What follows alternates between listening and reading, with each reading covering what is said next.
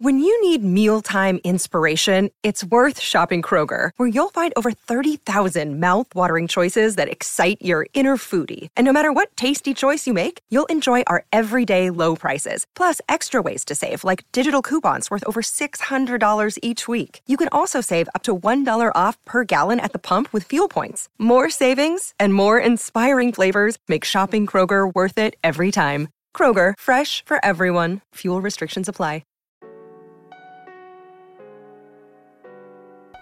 Hola a todos, soy Víctor Abarca y estás escuchando Expreso con Víctor, el podcast diario sobre tecnología, tecnología que importa y cultura digital. Y bien, en este primer podcast con el que empezamos la semana, el episodio de hoy lunes, quiere responder a dos preguntas. La primera de ellas da título al Expreso de hoy, que son cuáles son las razones por las que Apple podría realmente apostar por, por las pantallas táctiles para estos nuevos modelos de Mac que ya te conté la semana pasada. Y la segunda pregunta va directamente a Elon Musk, que básicamente es ¿por qué las aplicaciones de terceros han dejado de funcionar en Twitter desde el pasado jueves y no hay respuestas oficiales respecto a esto. Hay un silencio prácticamente sepulcral. Entonces, vamos a empezar un lunes movido.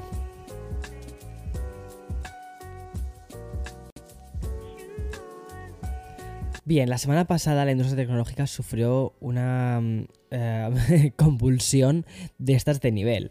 Y creo que experimentamos hasta 5 puntos de la escala Richter de los terremotos tras leer que Apple podría apostar por incluir pantallas táctiles en los futuros modelos del MacBook Air. De hecho, hasta incluso hoy, ¿vale? En algunos medios así como súper generalistas y tal, he leído estas noticias, lo cual me llama la atención que está llegando a lo que es, digamos, la, la, prensa generalista, ¿sabes? Ya no la, no la, no la, eh, no el lector tecnológico como somos nosotros, ¿vale? Que al final, pues somos un poquito más frikis, nos gusta, somos más geeks, nos gusta la, tecnología, entonces es como, hey, eh, queremos esto. Eh, sin embargo, está llegando un poco al, al público general. Y es que parece ser que Apple estaría pensando en, hacer que sus próximos MacBook Air tuviesen pantallas táctiles, un poco como sucede con los Surface de Microsoft. Y este giro de guion tan brusco rompería con una trayectoria de rechazo frontal hacia este tipo de pantallas. Obviamente una ideología totalmente marcada básicamente por los pensamientos de Steve Jobs, que no solo es que fundase la compañía, sino que también impregnó de su ADN en todos los recovecos de Apple. Su compañía la relanzó, como quien dice, dos veces y ahora mismo pues eh, hay muchísimas cosas que se están, eh, bueno, pues que se están replanteando. Pero tras una década después del fallecimiento de Steve, los planes de la gente de Cupertino han bifurcado bastante ante nuevos horizontes y ahí es donde encontramos un MacBook Pro o un MacBook Air con pantalla táctil que según informan desde Bloomberg saldría en 2025. Apple replicaría la idea que ya llevan tiempo haciendo en Microsoft, que es combinar ordenadores portátiles y tablets a través de una experiencia más táctil. Y en caso de confirmarse, la compañía no solo tendría que modificar su hardware, sino también su sistema operativo, que es macOS. Pero la pregunta que ha quedado en el aire desde que Bloomberg destapó estas posibles intenciones es, es la siguiente, y es, ¿cuáles son las razones por las que Apple apostaría ahora por pantallas táctiles para el Mac? Y el propio medio dice tener una respuesta. Según Bloomberg, lo que te voy a leer, ¿vale? Dice así, te voy a leer textualmente lo que ellos dicen. Dicen así, Dicen, el próximo cambio de Apple a, las, a las Mac con pantallas táctiles tiene que ver con el futuro de su base de usuarios curioso. Podríamos decir que el gran objetivo de la compañía de Cupertino está en unificar aún más el software y los diferentes servicios que ofrece. Y todo esto ante un cambio generacional. Y es que los Centennials son hijos de las pantallas táctiles, más o menos, ¿vale? Además, hay que tener en cuenta que Apple tiene que seguir compitiendo en, en una cada vez mayor eh, mercado de portátiles cada vez más saturado. Y todo esto mientras ejecuta una transición hacia la fabricación propia de sus, de sus chips. Y por último, otro apunte, os, perdona, se me olvidó decirte fuera comillas, o sea, que ya no estoy citando a Bloomberg, ¿vale? Eh, pero bueno, lo que sí que mm, habría que, parece que se habría decantado la balanza es hacia la parte de las pantallas táctiles.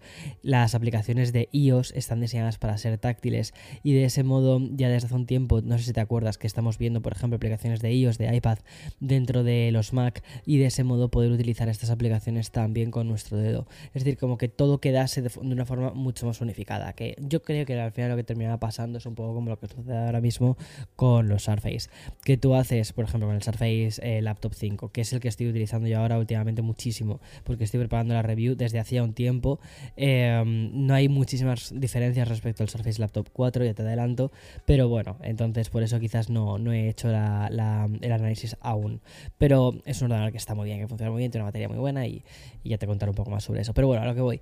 Es muy curioso porque, por ejemplo, cuando utilizo el Surface, él lo utilizo con, el teclado, ¿sabes? Casi siempre, o sea, es decir, con el input tradicional de un, de un ordenador portátil, teclado y el trackpad, pero luego hay momentos muy, muy concretos, no es algo que estés utilizando constantemente, pero sí que momentos muy concretos en los que de repente, ¡pum!, coges el dedito y escribes en la pantalla, tipo, yo que cerrar una ventana. Eh, hay momentos en los que sí que te resulta más rápido, más natural hacerlo de ese modo, o una firma, por ejemplo, de un documento, lo haces directamente con el dedo y ya está, ¿sabes? Entonces, no lo veo como para estar constantemente haciendo cosas con el ordenador, o sea, con la pantalla táctil, porque no es cómodo, no vas a estar mm, haciendo que todos tus inputs sean con la pantalla táctil, pero de vez en cuando sí que tienen bastante lógica, sobre todo porque cada vez los botones son más grandes, la X, el cuadrado, el círculo son cada vez más grandes eh, y por lo tanto pues tenemos esa especie de, bueno, pues haces pulsión, ¿no? Decir, eh, voy a tocarlo con el dedo. Y por cierto, además en esa misma información, de la que habla Bloomberg, dicen que las supuestas, esto te lo cito textualmente, las supuestas pantallas microLED de Apple podrían expandirse más allá del Apple Watch. Ok, bueno, Bloomberg informa que Apple dice que, traería sus pantallas micro LED internas eh, planificadas al iPhone también en un periodo posterior a su implementación del, Apple Watch Ultra que debería producirse en el 2024. Es decir, tiene bastante lógica y es que veremos quizás un Apple Watch Ultra primero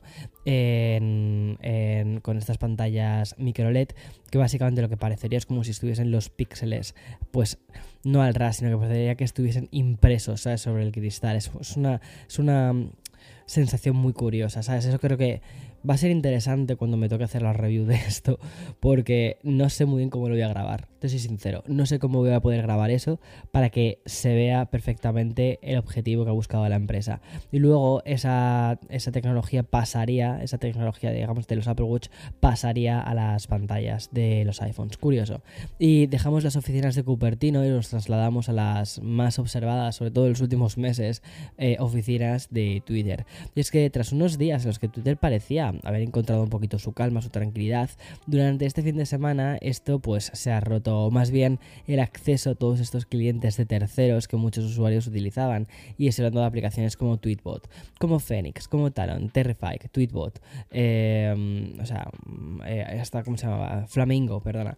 Y em, desde el jueves pasado por la noche Twitter ha eliminado el acceso de estos clientes de terceros a su propia API. Y es que todas estas aplicaciones han dejado de funcionar. Mientras tanto, la compañía de Elon Musk no se ha manifestado al respecto, o sea, no han dicho nada, al menos no de manera oficial, porque según hemos podido saber gracias a una noticia de The Information, en los canales internos de Slack ya se habla de que las altas esferas conocen el problema y que probablemente esté provocado de forma intencionada. ¿Y por qué está sucediendo esto? Bien, aunque Elon Musk no ha dejado clara su postura al respecto, la apuesta por Twitter Blue podría estar detrás de toda esta caída. Y es que además hay que recordar que las aplicaciones de terceros no suelen mostrar anuncios, o sea, aparte de los anuncios está capada, es como un adblocker, por lo que sus usuarios reducen la monetización dentro de la plataforma. Es importante además aclarar que todas estas aplicaciones de terceros dependen de la API de Twitter para obtener datos del servicio. O sea, que lo veo como Bastante complicado. Y mm, la verdad es que em, esto mm, tiene mucho que ver con la búsqueda, que es la siguiente noticia de la que te quiero hablar, con la búsqueda compulsiva que está teniendo mm, Elon Musk por parte de los anunciantes. Está buscando anunciantes de forma intensa y ha querido además imponer eh, en su nueva compañía esta búsqueda. Al parecer, tal y como han informado en el prestigioso The Wall Street Journal, pues Twitter estaría ofreciendo una serie de incentivos con el objetivo de atraer marcas que quieran anunciarse en la plataforma Hay que recordar que mm, desde que Elon Musk, que es el CEO de Twitter, la empresa ha perdido el 50%, perdón, ha perdido 50 de sus 100 em, principales anunciantes. Interesante. Recuerda lo que pasó de hecho con Apple, que se fueron, luego volvieron, bueno, un drama, ¿vale? Todo aquello. Y por esto la compañía habría ofrecido un espacio publicitario gratis igualando la inversión que hagan de, eh, a la marca. Es decir, una empresa de contrato de publicidad por 250 mil dólares podría llevarse medio millón. Eso sí, esta oferta está operativa hasta el 28 de febrero. Es un poco como lo que hacía AdSense al principio, de invierte 50 y te damos 100, ¿sabes? Pero aquí ya a unas escalas brutales. No es la primera vez, ¿vale? Que Elon Musk lanza esta especie de 2x1 en publicidad, porque en diciembre ofrecía 500 mil dólares gratis en anuncios por cada 500 mil que contratasen las diferentes empresas. Y mm, no puedo pasar al siguiente protagonista sin contarte antes que la pestaña de para ti de Twitter ha comenzado a implementarse en los navegadores web de escritorio. Si escuchas este podcast a diario, ¿vale? Que mm, ojalá que sí, que lo estés haciendo, sabes que debutó en los dispositivos de iOS a principios de la semana pasada. Y básicamente se trata, ¿vale? Para que lo entendamos rápido, de una variación de la opción que había antes. Ya sabes que mm, cuando Twitter nos permitía elegir entre, un entre el timeline en orden cronológico o un timeline que estuviese basado en nuestros intereses y organizado, mm, eh, o sea, este, este, el de los intereses, ¿vale? Estaba organizado por el algoritmo de la plataforma, pues como sucede exactamente igual con Instagram, con TikTok, con todas estas.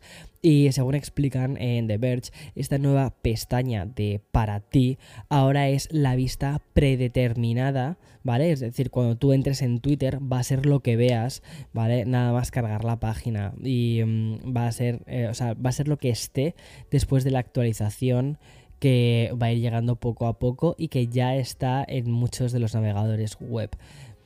Curioso.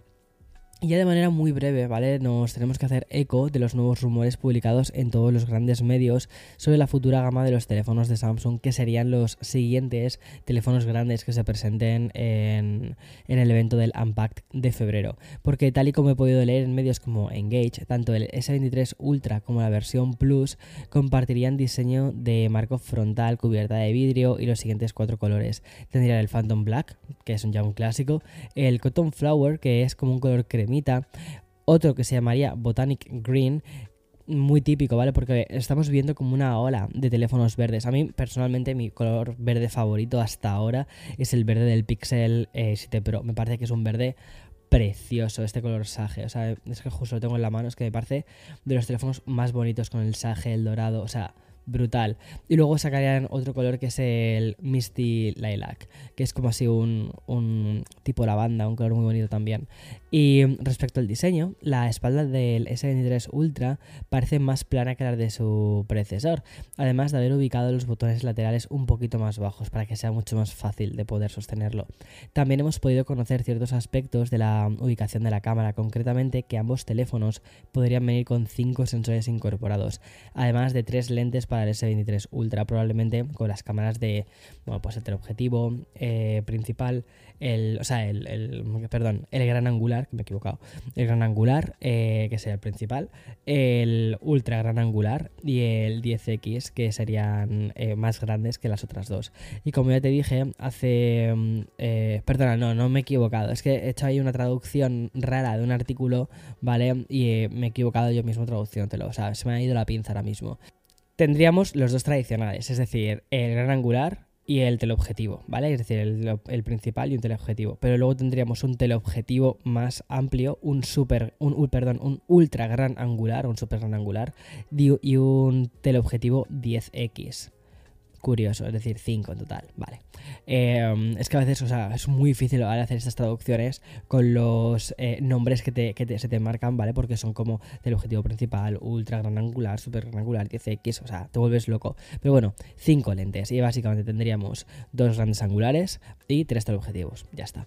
Y mm, como ya te dije hace unos cuantos días en este podcast, conoceremos estos nuevos teléfonos de Samsung en el Unpacked de Samsung que se va a celebrar el 1 de febrero.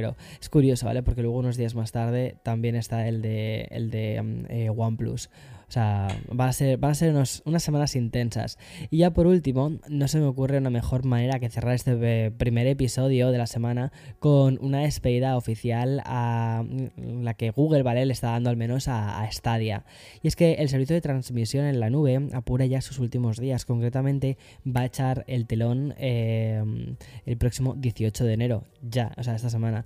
Pero antes de que esto ocurra, Google ha pensado en ofrecer a los usuarios de Stadia una especie de consolación o de recompensa por haber estado ahí durante mm, eh, todo este proyecto que ha salido mal. La verdad es que me llama mucha atención. A ver, hay una cosa que me llama mucha atención de Google y es que Google al menos lo intenta. Hace cosas como muy arriesgadas.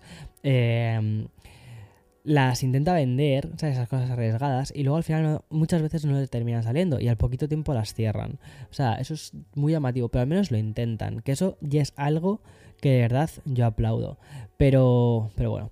Y respecto a estos premios de consolación, ¿vale? El primero de estos sería una herramienta para habilitar la compatibilidad con Bluetooth en el controlador de Stadia.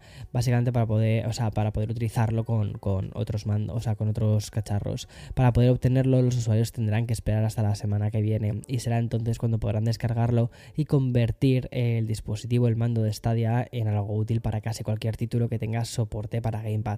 Eso sí, siempre que la plataforma reconozca el hardware, ¿vale? En primer lugar, eso es una cosa importante.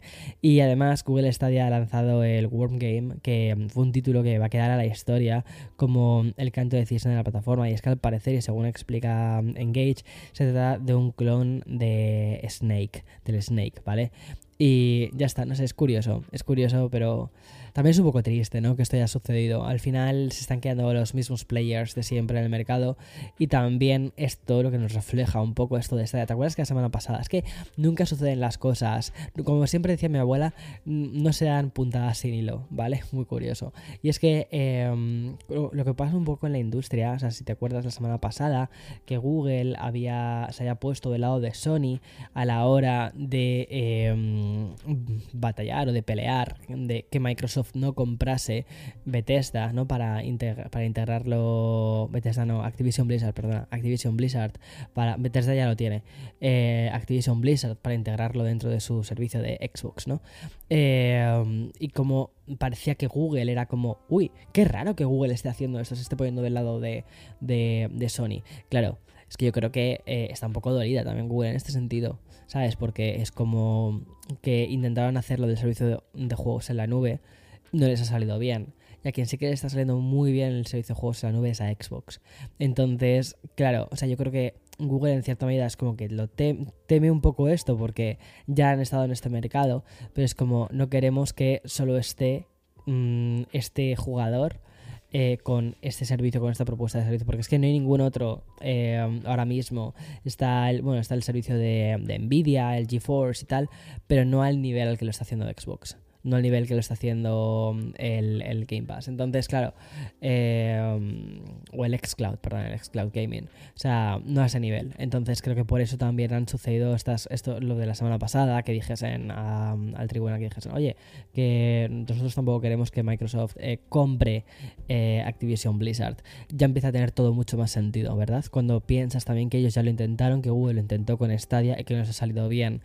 Entonces, ahí vemos que hay intereses que quizás no conocemos del todo, pero que poco a poco yo creo que este año terminaremos conociendo. Creo que esto es una historia bastante curiosa que iremos desgranando a lo largo de este año, que se va a ir gestando de forma paralela. El año pasado, de hecho, empezó más o menos como fue a principios de año, ¿no? cuando se anunció la compra y ahora es cuando vamos a ver un poco toda esta especie de en qué termina este, este melodrama a lo lorde, ¿no? Casi. Eh, veamos, veamos. Pero yo, la verdad es que tengo ganas de verlo. Bueno, espero que hayas empezado el lunes con muy buen pie. Yo tengo un día muy intenso. Esta semana para mí va a ser una semana muy intensa. Ya te iré contando. Y si me preguntas, Víctor, tío, o sea, ¿por qué hace ya más de 17 días, dos semanas que no subes un vídeo?